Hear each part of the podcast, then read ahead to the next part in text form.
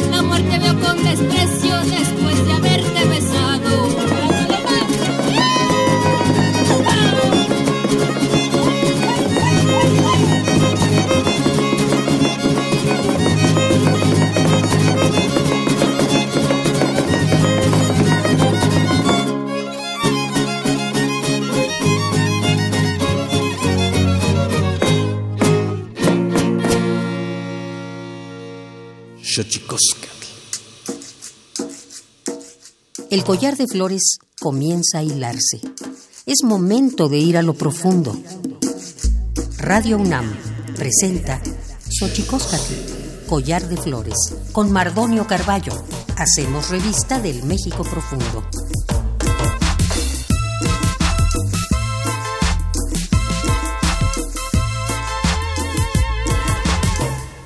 Kenitzoken tatamen guan naname ichpocame telpocame oquichpilme siguapilme guan nochi tlen techcaquin ni güeyi eh, huesca tepoztlastoli tleni güeyi tlamachtiancali tocan Universidad Nacional Autónoma de México eh, tojuan eh, tiyolpaquin pampanama eh, techpachaloan eh, se ome tu guampoyoan, sigua guampoyoan y guanyati sanilosen pagnitochan y tocan Xochicóscar. Hola, ¿qué tal, señoras y señores, niños, niñas, jóvenes y jóvenes y todos y todas aquellas que nos escuchan aquí en este maravilloso invento que es la radio? Estamos en la radio de la Universidad Nacional Autónoma de México y nosotros muy felices de tener en esta entrega a varias amigas que han venido aquí a, visitarnos a esta, a esta reunión virtual a través de este maravilloso invento que es la radio. Vamos a platicar hoy con Vanessa Hop eh, que está por estrenar en el canal 14 la serie La culpa no es mía sobre las distintas eh, violencias eh, de género en la que nos circunscribimos como sociedad y para aderezar la plática también estarán con nosotros un trío de guapangueras, las palomitas serranas, estarán con nosotros aquí en Xochicosca, el collar de flores. Antes que otra cosa suceda, mandamos un saludo afectuoso, respetuoso, empático a todas aquellas personas que están en estos momentos eh, padeciendo eh, todo lo que tiene que ver con estos tiempos pandémicos, a todas aquellas personas que tengan algún familiar enfermo, a todas aquellas personas que hayan perdido un ser querido, a todas aquellas personas que estén padeciendo la enfermedad. Mandamos un saludo respetuosísimo. Eh, pensamos en este programa a nombre de toda la producción que es menester en estos momentos eh, ser empáticos, ser solidarios y quizá un abrazo a la distancia no haga mucho, no alivie mucho, pero nosotros lo hacemos con el mayor de los respetos posibles. Y antes de que otra cosa suceda, antes de comenzar nuestra plática con la periodista mexicana Vanessa Hop y con las palomitas serranas, vamos, vamos a nuestra sección que nos recuerda lo bien que lo hacemos en veces, pero sobre todo nos recuerda lo mal que lo hemos hecho. Vamos pues con Tonalamat, nuestra sección dedicada a las efemérides en derechos humanos. Tonalámatl o la ignota efeméride.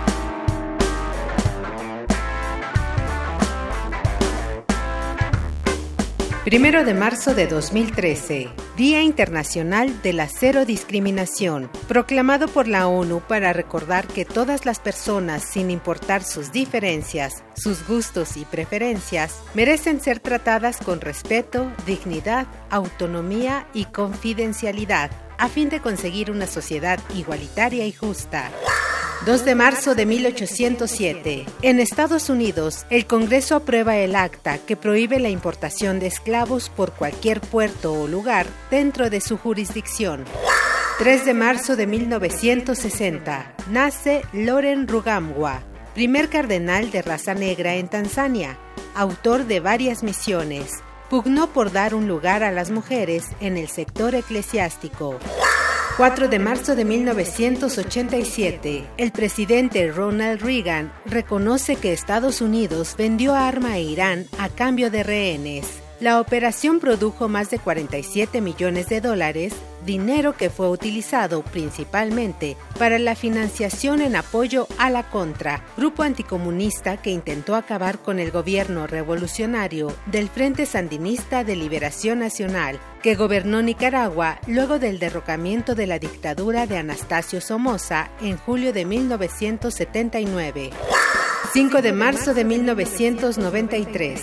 En México se eleva a rango constitucional el derecho a la educación y la obligación del Estado de impartir la educación preescolar, primaria y secundaria. 6 de marzo de 2001 un juez federal argentino declara inconstitucionales las leyes de amnistía de punto final y obediencia debida que impedía juzgar crímenes de la dictadura en dicho país. 7 de marzo de 2016. En México, la Comisión Nacional de Derechos Humanos emite la Recomendación General número 25 sobre agravios a personas defensoras de derechos humanos, en busca de contribuir a la protección de los derechos fundamentales de dichas personas, tanto a nivel local como internacional, ante el incumplimiento de las autoridades de los tres niveles de gobierno en cuanto a su obligación de proveer seguridad pública para prevenir las posibles violaciones a derechos humanos de quienes integran este grupo en situación de riesgo.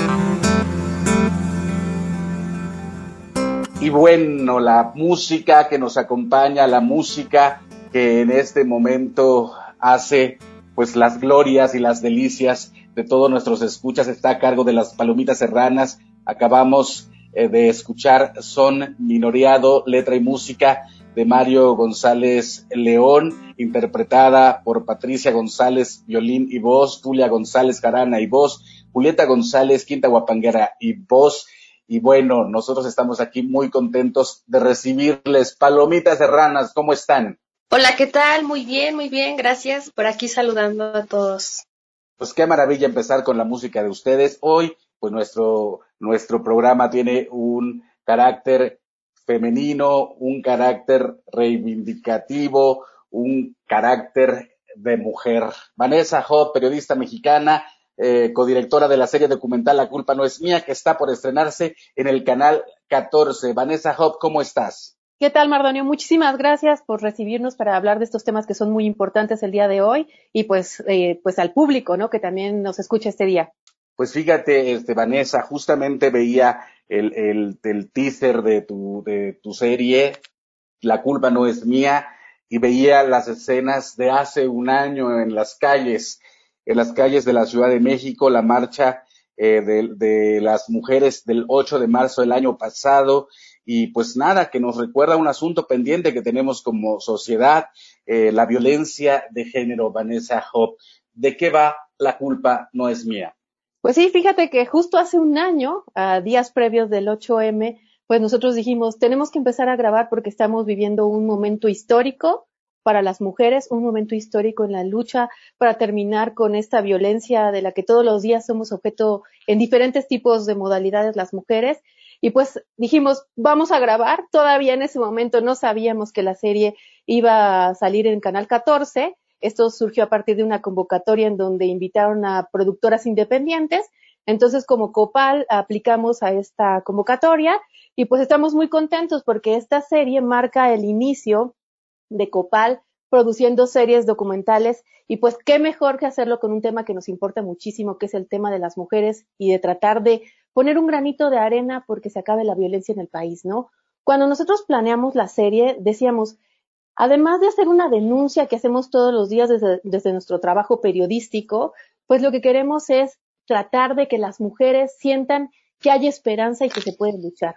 Entonces, en estos cinco capítulos de media hora que tenemos en la serie La culpa no es mía, lo que tratamos de hacer es que las mujeres vean las historias de otras mujeres que son sobrevivientes de violencia que a través de la resiliencia y de la sororidad han podido levantarse, ponerse de pie y decir, vale la pena luchar en este país y podemos tratar de erradicar todos los tipos de violencia.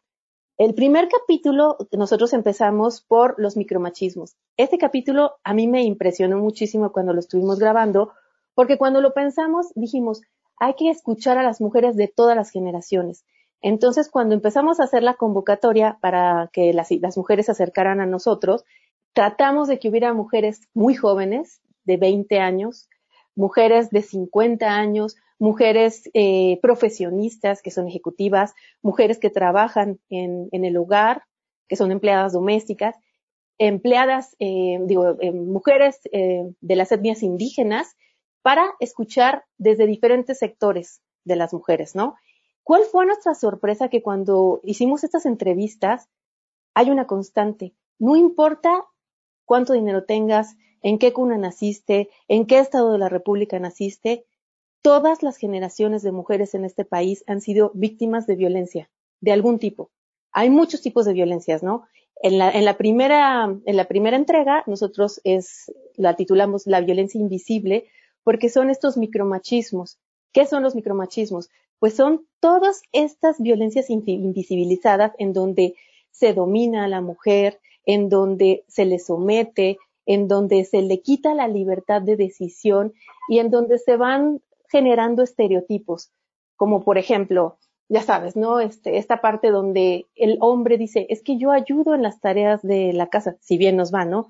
Pues es que no, no es que ayudes, es que es una corresponsabilidad de los integrantes de un hogar, ¿no? o esta parte donde quizás un, un, hombre, un novio celoso le pueda decir a una mujer, es que no te vistas así, es que no, no te pongas tan corta porque tú provocas a los hombres y entonces si te violan, si te matan, si te secuestran, pues tú estás provocando esa violencia, ¿no?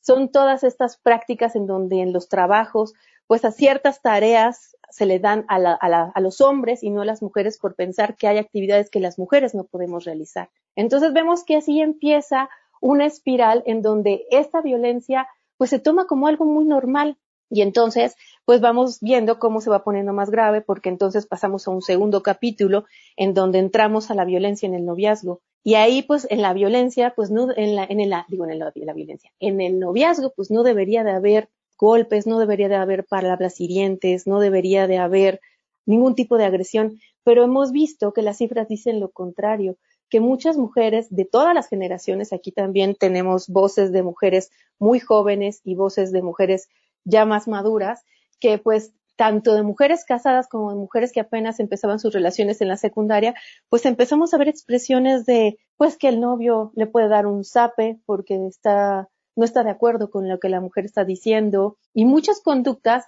hasta terminar en cosas muy graves, ¿no? Por ejemplo, una de las mujeres que en el segundo capítulo nos compartió su experiencia y nos abrió su corazón es Esmeralda. Ella fue víctima de un ataque con ácido y a mí me impresionó mucho en su relato que al compararlo con el relato de Brenda, que es una chica que acaba de terminar sus estudios de preparatoria, ya está en la universidad, ella empieza una relación de cinco años cuando estaba pues todavía pues, en la, en la prepa, ¿no?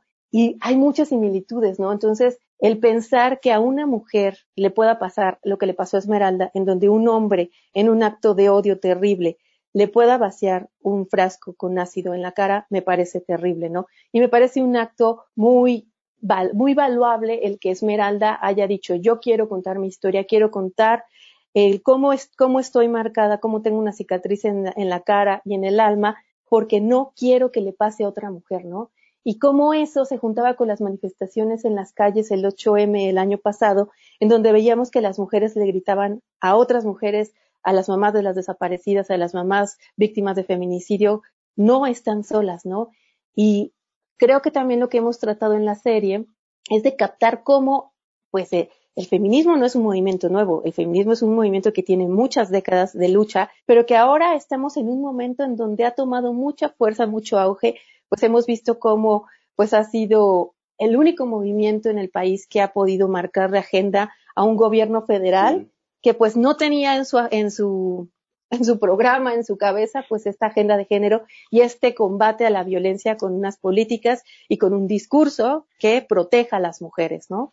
Fíjate, Vanessa, quisiera detenerme un poquito ahí porque ahora que dices del caso de Esmeralda, me recuerda mucho el caso de María Elena Ríos, que también una, una joven música oaxaqueña que también fue atacada eh, con ácido y eso me lleva también a hacer un puente para entablar el diálogo con las palomitas serranas que nos acompañan también en este programa y quisiera preguntarles en un eh, género musical tradicional como es el guapango, qué tan complicado ha sido que un grupo de mujeres se abran paso en, en este género tradicional tan, tan de varones, palomitas serranas.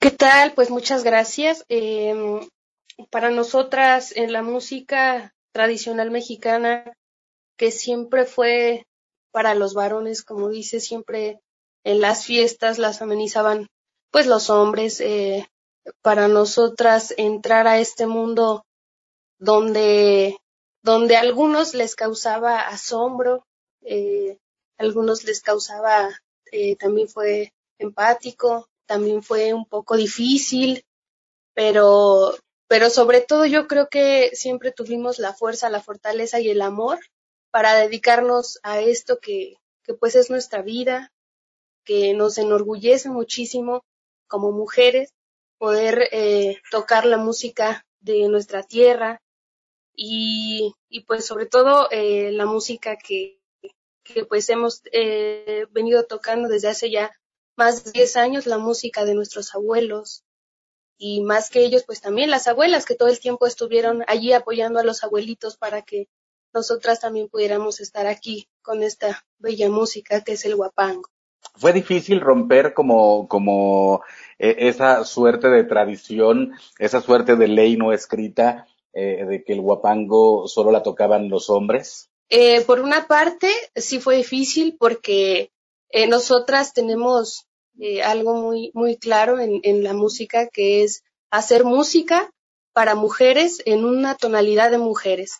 Eh, en violencia, eh, la verdad es que hemos sido muy acogidas, no hemos tenido confrontamientos fuertes de este tipo, pero en lo musical sí ha sido algo difícil, pues el, el sello de las palomitas siempre ha sido tener ese, ese esa tonalidad para la mujer, ¿no? O sea, el, el transportar tonos, el, poner la música para que luzcan nuestras voces, para cantar como mujeres, no como los hombres, porque bueno, los hombres eh, usan tonos pues diferentes, ¿no? A, lo que una mujer puede tocar.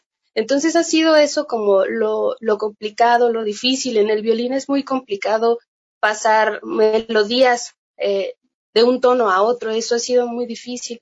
Pero de ahí en fuera ha sido algo muy bonito. Hemos compartido mucho con, con muchos hombres también que nos han apoyado muchísimo y sobre eso pues yo creo que estamos muy pues muy contentas y somos muy afortunadas al, al poder en este tiempo hacer música que era de hombres eh, para, para las mujeres, ¿no? Y también ser ese, como esa guía para otras que también de pronto se acercan a nosotros y con gusto de verdad que hacemos eh, lo que nosotras podemos para eh, resolver algunas dudas e inquietudes. Nos cuentan mujeres que han eh, estado en, la, en el guapango mucho más eh, grandes que nosotras, eh, hablando, por ejemplo, de Doñita Valdés, de Esperanza Sumaya, eh, grandes mujeres que han estado en, sí, las panuqueras, ellas, ellas, de plano, sí, hermosas mujeres talentosas donde ellas vivieron una época donde de plano sí ellas no podían estar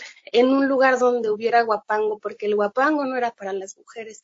Ellas no podían cantar, no podían, uy, mucho menos pensar en tocar un instrumento, porque eso no era para las mujeres. Gracias a Dios los tiempos han estado cambiando y eh, todo es diferente. A las palomitas, pues, nos ha tocado una época muy bonita, donde hemos podido disfrutar mucho de los guapangos, de los encuentros, de tocar con hombres, con mujeres. Y bueno, al principio que, que pues fuimos eh, de las poquitas, que estas fueron las flores del agua azteca, de las pues que son como más antañas.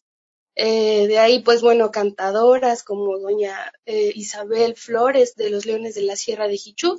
Y pues bueno, luego nosotras, que ha sido de verdad un camino muy, muy, muy bonito, muy favorable, muy florecido. Mm, y sin duda, eh, es un camino eh, en el cual pues nada ha sido regalado, sino necesariamente ha, sido todo lo que se está viviendo ahora, eh, resultado de varias eh, luchas. Estamos aquí en Xochicosca, el collar de flores, platicando con Vanessa Hop, eh, periodista mexicana y, y, gran amiga de trayectoria pues ya reconocidísima por sus trabajos periodísticos en televisión, en sus trabajos también eh, en la escritura, eh, en varios reportajes escritos y estrenan eh, La culpa no es mía en el, en el canal 14. Vamos a seguir platicando con ellas y con las palomitas serranas. estamos hablando de la violencia o las distintas violencias de género que hay en nuestro país. Esto es Xochicosca, collar de flores. Vamos a nuestra sección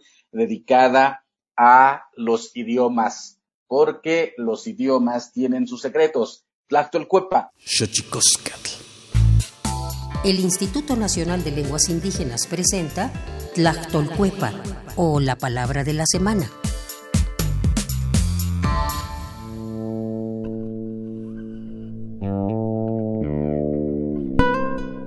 Temique es una expresión náhuatl que proviene de la variante lingüística de Acatlán Guerrero. Se utiliza para referirse a la acción derivada del estado de reposo en la que alguien más se encuentra cuando duerme, es decir, cuando alguien sueña. Proviene de la familia lingüística yotunagua, que a su vez pertenece a la agrupación lingüística náhuatl.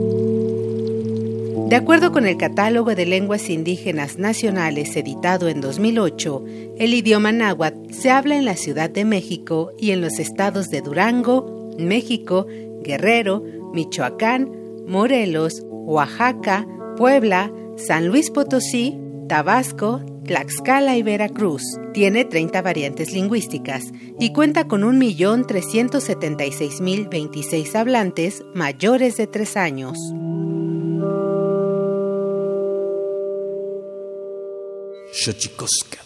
Pluriversos PUIC, un mundo culturalmente diverso. Espacio en colaboración con el Programa Universitario de Estudios de la Diversidad Cultural y la Interculturalidad.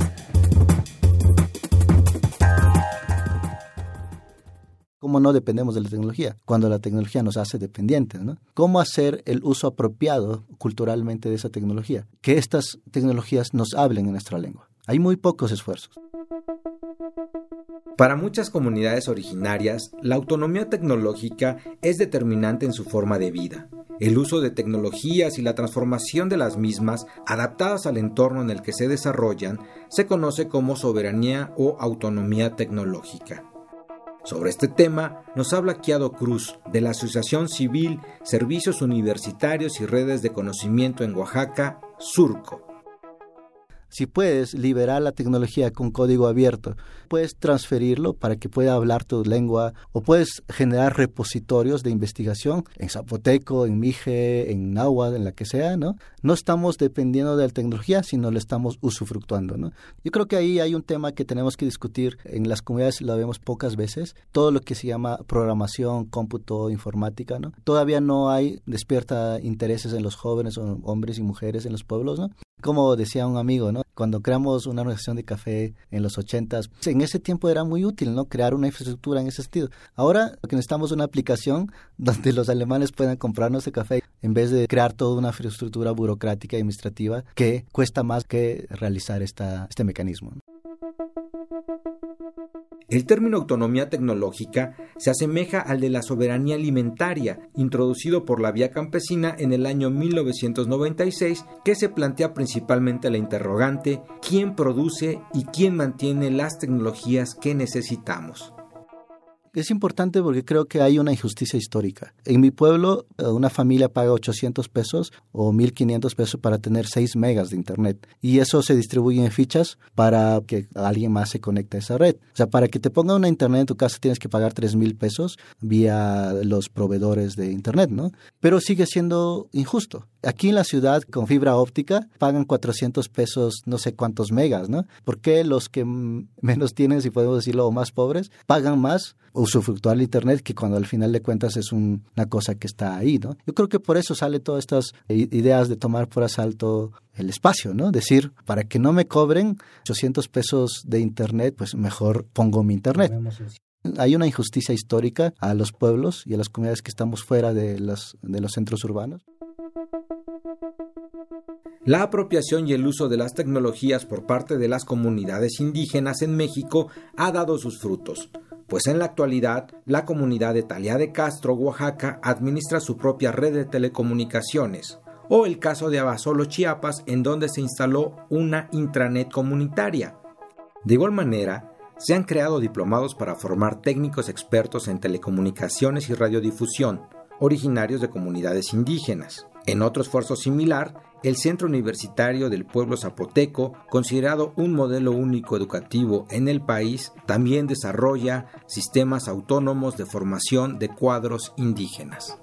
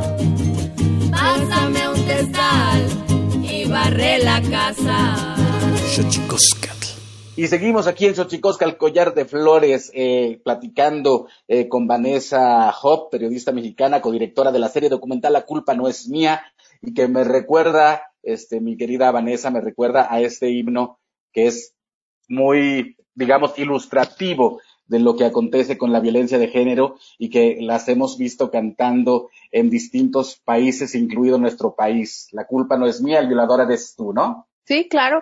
Y nosotros cuando pensábamos en qué título podía tener esta serie, justamente pensábamos en, en, este, en este himno creado por las tesis, porque nos parecía que parte del problema de violencia en este país pasa porque se responsabiliza a las mujeres de la violencia. Es, ¿por qué ibas vestida así? ¿Por qué la mujer no denunció a su acosador? ¿Por qué no eh, denunció el hecho de que estaba siendo, que fue víctima de una violación? Y pues no hemos entendido que la responsabilidad no está en las víctimas, está en las personas que son, en los hombres, que son generadores de esta violencia. Entonces, cuando ponemos el énfasis en quién es el violentador y cuando ponemos el énfasis en nombrar los diferentes tipos de violencia, damos un paso adelante para poder reconocerla y poder cambiarla. Y pues evidentemente es un trabajo que se tiene que hacer desde diferentes sectores, desde las mujeres con esta lucha feminista, pero también es un trabajo que corresponde a los hombres que tienen que reflexionar de cómo tienen pues cierto, en cierta medida que renunciar a este pacto patriarcal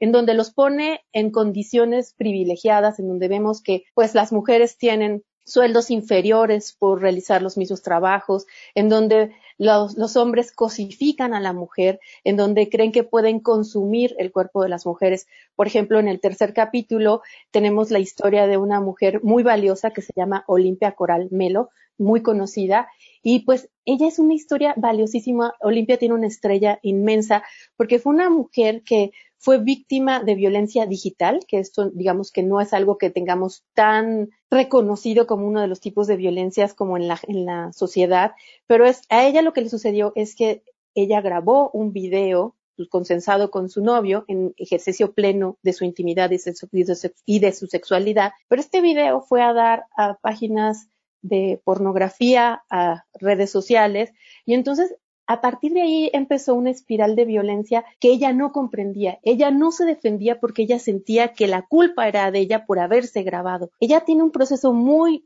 pues, de reflexión muy fuerte, en donde se da cuenta que la culpa no es suya, gracias a la ayuda de las mujeres de su familia. Y es ahí como vemos cómo, pues algo también está cambiando en la sociedad, porque las, mujer, las mujeres hemos empezado a escucharnos, hemos empezado a ayudarnos, hemos empezado a dejar esta competencia de, ay, ¿quién tiene el mejor vestido, los mejores zapatos? A decir, yo te creo, yo te acompaño. Y como, como en esta canción de Vivir Quintanar, si tocan a una, respondemos todas, ¿no? Y por eso vemos las manifestaciones en la calle y por eso vemos ahora, pues, con candidaturas de, de gobernadores, pues que en realidad las mujeres nos sentimos indignadas todas porque no podemos permitir ningún tipo de violencia. Olimpia se logró reponer y no se quedó ahí, sino que ella ha logrado que se reformen los códigos penales de diferentes estados para que se reconozca la violencia digital, se deje de hablar de términos como pornoverga- pornovenganza, que eso es totalmente incorrecto porque entonces responsabiliza a la mujer y estarías diciendo que es un acto de pornografía y que es de venganza, entonces la mujer hizo algo. No, a la mujer la cosificaron y pensaron que podían consumir su cuerpo para estarse masturbando o estar haciendo comercio en páginas de pornografía. Eso no lo podemos permitir y además, pues la pandemia también nos ha traído muchos fenómenos, ¿no? Los jóvenes, en realidad todos, hemos empezado a relacionarnos más a través de las redes sociales por la sana distancia y entonces hemos visto cómo pues este, esta violencia digital pues se exponenció durante, durante la pandemia porque los, los chicos empezaban a hacer esto que es el sexting, que es este intercambio de mensajes con contenido erótico, pues como una forma de ejercer su sexualidad. Pero el problema es cuando esos contenidos se usan sin el consentimiento. Y ahí la palabra es sin el consentimiento de las mujeres. Y Fíjate que estoy viendo, Van- Vanessa, justamente un tuit del Senado mexicano eh, fechado el día eh, 5 de noviembre del 2020. Dice, para erradicar la violencia digital y mediática, el Senado aprueba por unanimidad la reforma conocida como Ley Olimpia Nacional. O sea, hasta allá lo llevó Olimpia. Sí, de hecho el capítulo se llama Olimpia, la de la, la- la de la ley Olimpia. Ya cuando vean eh, la transmisión en Canal 14, este sábado 6 a las 20 horas, pues verán un poco de dónde viene el título y es algo, una anécdota muy bonita porque Olimpia nos contaba que en la foto que, cuando ella, cuando empiezan a, divulgar este contenido sexual, pues eh, ponen la foto de ella montada en un caballo vestida de, de escaramuza charra. Entonces, le dec- imagínate la violencia y el estrés que puede vivir una mujer, en donde en la página decía, si llegamos a 5000 likes, subimos su video porno. ¿Quieres verla montar de verdad? Y entonces ella, pues logró reponerse, y te- como te decía ahorita, son 26 estados que tienen aprobada la ley Olimpia y está en el Senado, pero todavía no ha sido aprobado a nivel nacional. Ese es un pendiente que tenemos en el país a nivel nacional. Y pues es algo urgente porque, por ejemplo, datos del INEGI dicen que hay 9 millones de mujeres que han enfrentado algún tipo de violencia digital. Y yo creo que esta cifra se queda corta porque pues los datos de INEGI pues no, ha- no han reflejado aún todo lo que ha sucedido durante la pandemia. Que, por cierto, eh, según los datos, creció la violencia en, en, en las casas, ¿no? Sí, pues evidentemente es, es- fue un tema en donde pues a, las mujeres al estar más en sus domicilios, pues muchas veces estaban pues con esas personas que han sido sus violentadores, ¿no? Entonces, Claro. pues también es- eso es un fenómeno que ha sido muy difícil de abordar para las autoridades, porque pues evidentemente lo que, lo que pasa en la esfera del hogar, pues, híjole, creo que ahí las mujeres a través de este tipo de contenidos que creamos en La Culpa y otros contenidos que se están haciendo en otros lugares, pues es que tenemos que reconocer, ¿no? Por ejemplo, se me quedaron grabadas mucho las palabras que decía Carla Daniela, que ella tiene cinco carpetas de investigación abiertas y está en riesgo feminicida, que ella decía, es que a lo más mínimo, aléjense, no permitan nada. Hay un mom- momento muy bonito y muy significativo en el, en el capítulo de violencia en el noviazgo, en donde ella narra cómo pues ella vivía en el miedo. Ella ya tenía estas cinco carpetas de investigación en contra de su esposo y el, el papá de su hija, de su hijo, perdón, y ella tenía miedo, pero el 8 de marzo ella le dice a su familia, yo voy a hacer un cartel y me voy a ir a la marcha. Y entonces va a la marcha y ahí le empieza a cambiar la vida, porque se ve abrazada por millones de mujeres que salimos a las calles ese día y esta lucha la lleva a ir a la Antigrita. No sé si recuerdan que el 15 de septiembre las mujeres que tienen tomada la Ocupa, que es el- la sede de la CNDH ahí en República de Cuba, ellas hicieron pues no el grito, sino la antigrita. Y entonces muchas de las víctimas de violencia en el país, de violencia de género, pues subieron al balcón y expusieron sus casos. Yo ahí fue donde conocí a Carla, a Carla Daniela, en ese balcón, en donde ella exponía su historia y me quedó muy, muy grabado en el corazón cómo ella desde el estómago, con todo el amor posible, les decía a las chicas, yo sé que ustedes son muy jóvenes, pero a la primera señal, al primer foco rojo de violencia en el noviazgo, de violencia con tu esposo, con tu pareja, no lo permites, aléjate, porque no queremos ver más mujeres víctimas de pues ataques de ácido o de golpes o donde tu autoestima pues queda totalmente sobajada y pensar que tú como mujer vales menos y que estás marcada por tu género, ¿no? Entonces, pues hemos visto cómo Carla Daniela, pues ahora es una mujer que se ha empoderado muchísimo. Ella, esa, el haber subido ese balcón la llevó a que las autoridades en gobernación escucharan su caso y pues ahora ella se siente mucho más arropada y lo más bonito es que esto se va haciendo como una ola expansiva. Ella salió con ese cartel y ahora ella, cuando conoce a otras mujeres víctimas de violencia, las ayuda. No es que tenga una, una organización o que tenga un colectivo, pero yo he visto cómo ella toma de la mano a otras mujeres y dice, mira, hazle así, hazle asado, habla con tal, mira, te enlazo con tal persona, mira, ve a este medio de comunicación, alza la voz, no nos tenemos que dejar. Y creo que todo eso es lo que tenemos que seguir haciendo para terminar con esta violencia que no puede ser, porque, pues según los datos que a mí me parecen gravísimos, en ese país, seis de cada diez mujeres hemos sido víctimas de algún tipo de violencia. Y yo los invito, pueden hacer el ejercicio, pregúntenle a su mamá, a su hermana si alguna vez las han tocado en el metro mientras viajaban, si alguna vez les han chiflado algún piropo que es pues muy, o sea, que sea inapropiado, si alguna vez han sentido que en un trabajo les piden, pues las acosan o les piden favores sexuales a cambio de promoverlas, si, han, si se han sentido discriminadas por ser mujeres y que no, las, no les permiten trabajar al igual a la par que a los hombres, pues por la condición de ser mujeres, y verán que, pues yo creo que esa cifra de seis de cada diez mujeres víctimas de la violencia, pues se queda un poco corta, ¿no? Se queda cortísimo. Pues como, como nos quedamos cortos en el tiempo, en un espacio como, como la radio, Vanessa Hop, recuérdanos una vez más cuándo, eh, cuándo estrenamos y por qué canal. La culpa no es mía, se va a transmitir el, estreno el sábado 6 de marzo, unos días antes del 8 de marzo, Día Internacional de la Mujer, en el canal 14 y también pues un poco en esta vida que nos lleva un poco a consumir los contenidos bajo demanda cuando nuestros tiempos lo permiten. El, el, pueden encontrar los capítulos después de la fecha de estreno a través de la página de Copal. Ahí vamos a poner los links que nos van a llevar al canal 14, donde van a estar las ligas de cada uno de estos cinco episodios, en donde tratamos de documentar un poquito de lo que está pasando en este movimiento feminista y con las historias de mujeres luchadoras, chingonas y que están poniendo este país de pie. Pues qué maravilla, así como también hablar con las palomitas serranas y decirles también que ustedes, palomitas serranas, hay, platíquenos un poco, hay más tríos de mujeres en el, en el Guapango que podamos seguir, que la gente que nos está escuchando aquí en Xochicosca, el collar de flores, este, pueda tener en cuenta en, en el momento de elegir gustos musicales? Sí, claro, por supuesto.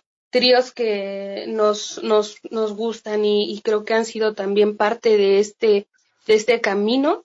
Perlitas Huastecas, el trío Las Perlitas Queretanas, perdón, eh, de Aguasarca, Querétaro, también eh, son muy, muy buenas eh, ejecutantes de, de Puebla. Eh, están unas chicas que se llama, bueno, Estaco y sus huastecos, también está Raíz del Son, también son unas muy, muy buenas ejecutantes del son huasteco. Eh, las flores de la huasteca también de Querétaro. Gente, y pues bueno, las panuqueras, yo creo que eh, si en su fiesta quiere tener mucha alegría y controversia y pues, pues mucho guapango. Yo creo que las panuqueras también son de las mejores que hay para, pues, para el guapango. Para la gente que nos está escuchando aquí en Xochicosca, el collar de flores, hemos de decirles que las panuqueras, como ya lo decían, pues fueron de las primeras en, en, en versar, pero es increíble ver lo que hacen eh, ante, ante un público que, que las adora. Pues una batalla sí. que, que, como ya decían las palomitas, no ha sido claro. fácil, ¿no? Sí, claro, son mujeres que se ganan al público a la primera. Son, son mujeres que la verdad admiramos, así fuertes, aguerridas, luchonas, son, son una cosa hermosa. Es, en la música de Guapango creo que, yo creo que es de las mujeres que más admiramos. Y ellas, exactamente como dice Patti aquí, ellas fueron las que picaron piedra y las que se aventaron los rounds, las batallas y todo, por las que ahora estamos aquí. Eh, gracias a ellas, la verdad. Palomitas Serranas, estamos escuchando su música, son minoreado, tiempos y tiempos aquellos y vamos a cerrar con el andariego, pero a ver, platíquenos qué planes tienen en su en cuanto a lo musical. Pues tenemos eh, en puerta un un videoclip que, que queremos hacer también homenaje a, a, las mujeres, a las mujeres aguerridas. Este será un, un guapango también de nuestro papá que se llama Ranchera Serrana, que pues trata de una mujer que, que como nosotras las mujeres eh, estamos en este camino que es la música, abriendo brecha, poniendo en alto que la mujer mexicana también puede hacer lo que los hombres antiguamente solamente ellos podían, pues que también las mujeres podemos montar a caballo, podemos florear la riata, podemos hacer todo lo que un hombre también puede hacer. Este es ranchera serrana y es un guapango también muy especial eh, que mi papá pues compuso. Yo creo que también fue como algo eh, que, que, que, en sus hijas ve y siempre mi papá todo el tiempo quiso que una de mis hermanas Juli, la de la quinta guapanguera, fuera escaramuza y le decía, pero pues bueno, en su tiempo eh, por andar en, en el de noviera, no lo hizo, pero bueno, es también como ranchera serrana, sí, sí, sí, Juli fue noviera. pues qué, qué, qué maravilla. ¿Por qué no, Pero Soraima y sus huastecos, Pati Chávez, Tomasita Palomares, grandes eh, mujeres que han estado trabajando en esto de llevar el canto huasteco, el huapango, pues a, esta diversificación en el, la transformación de los tiempos, también hacer un canto, un canto de mujeres. Por último, Palomita Serranas, ¿puede el canto, puede la música ser al mismo tiempo una suerte de, de, de, espada y escudo para luchar contra las distintas violencias de género? Sí, claro, claro que sí. Es voz, eh, la música y, y, el, y el verso es una voz del pueblo, es para el pueblo, es desde lo más profundo de nuestro ser que eh, uno puede expresar sentimientos, emociones, lo que ocurre en el país, en todo el mundo, es este, es voz sin fronteras. Claro pues qué maravilla, sí.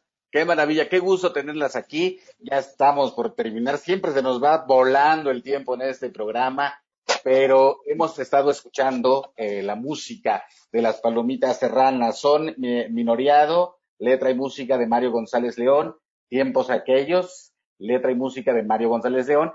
Y vamos a cerrar al ratito, Palomitas Serranas, con el andariego. Les mandamos un abrazo, Palomitas Serranas, que ¿dónde las podemos eh, seguir? Eh, están en plataformas digitales, en YouTube. ¿Dónde las podemos seguir para la gente que nos está escuchando aquí en la radio, que quiera saber más de su trabajo? Así es, nos pueden encontrar en Facebook, en YouTube, en Instagram como las palomitas serranas. Ahí atendemos sus mensajes, llamadas y pues ustedes también se podrán dar cuenta del trabajo que hacemos para ustedes, que es con muchísimo cariño. Y pues bueno, queremos mandarles muchos saludos a todos quienes participan en Collar de Flores y a ti Mardoni un abrazo muy grande y a toda la gente que nos escucha. Pues que un abrazo correspondidísimo, siempre agradecido de, de, de sus afectos y sobre todo agradecido de su música. Importantísimo, entonces, si, sigamos a las palomitas serranas en Facebook, en YouTube, eh, ahí están eh, las palomitas serranas, por si usted quiere darle una serenata, una serenata digital a alguien, ¿no? Palomitas serranas también se vale. Por supuesto que sí, por supuesto. Somos especialistas en dar serenatas para enamorar a la gente. Ya tenemos aquí muchos, muchos corazones eh, eh, bien, bien, bien ligados por Cupido con esto del guapango, ¿eh? Y son muy buenas. pues les mandamos un abrazo, Palomitas Serranas. Muchas gracias por estar con nosotros aquí en Xochicosca, el Collar de Flores. Vanessa Job, te mandamos un abrazo también. Qué maravilla que hayan estado con nosotros compartiendo este, este momento y sobre todo felicidades por poner eh, ese dedo sobre una llaga que es dolorosa, pero se tiene que hablar. Pues muchas gracias a ti, Mardonio, por la invitación y pues, pues a todos, ¿no? Para que pongamos un granito de arena en esta lucha para terminar con la violencia de género, desde cada espacio donde nos corresponda, tanto como hombres como mujeres. Vámonos pues con el andariego, Nicandro Castillo,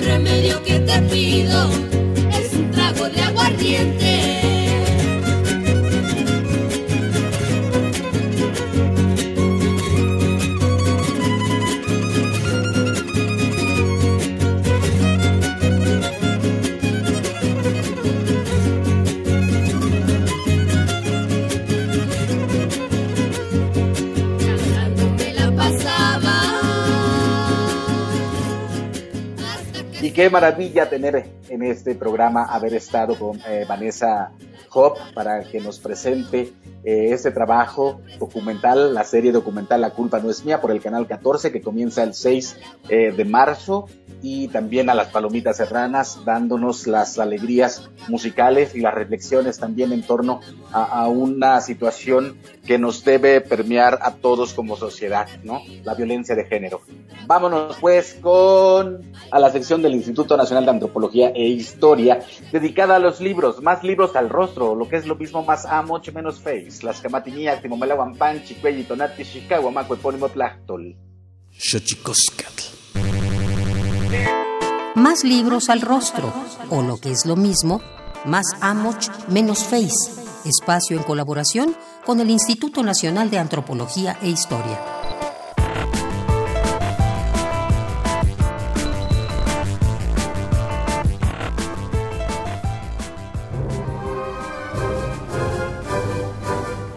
Diversidades en crisis. Transformaciones socioambientales en regiones indígenas y afromexicanas de Oaxaca es el nombre del libro que te recomendamos en esta ocasión. Los coordinadores son Cristina Masferrer León y Leopoldo Trejo Barrientos, quienes vieron la necesidad que existía por describir y analizar etnográficamente procesos específicos de transformación socioambiental en pueblos originarios y afrodescendientes de nuestro país. El macrouniverso de estudio es el Estado mexicano de Oaxaca, a partir del cual se observan las diversidades étnica y ambiental en crisis. Se abordan las formas de organización comunitaria, política y étnica de actores sociales complejos que enfrentan una vorágine socioambiental relacionada con problemas tan diversos como la producción y dependencia agrícola y ganadera, la explotación forestal, la expansión de monocultivos, la introducción de agricultura de invernadero y las consecuencias de políticas conservacionistas gubernamentales, entre las que destacan las áreas naturales protegidas y no gubernamentales. No te pierdas diversidades en crisis, transformaciones socioambientales en regiones indígenas y afroamericanas de Oaxaca coordinado por Cristina Masferrer León y Leopoldo Trejo Barrientos. Búscalo en el apartado de libros electrónicos dentro del sitio web difusión.ina.gov.mx.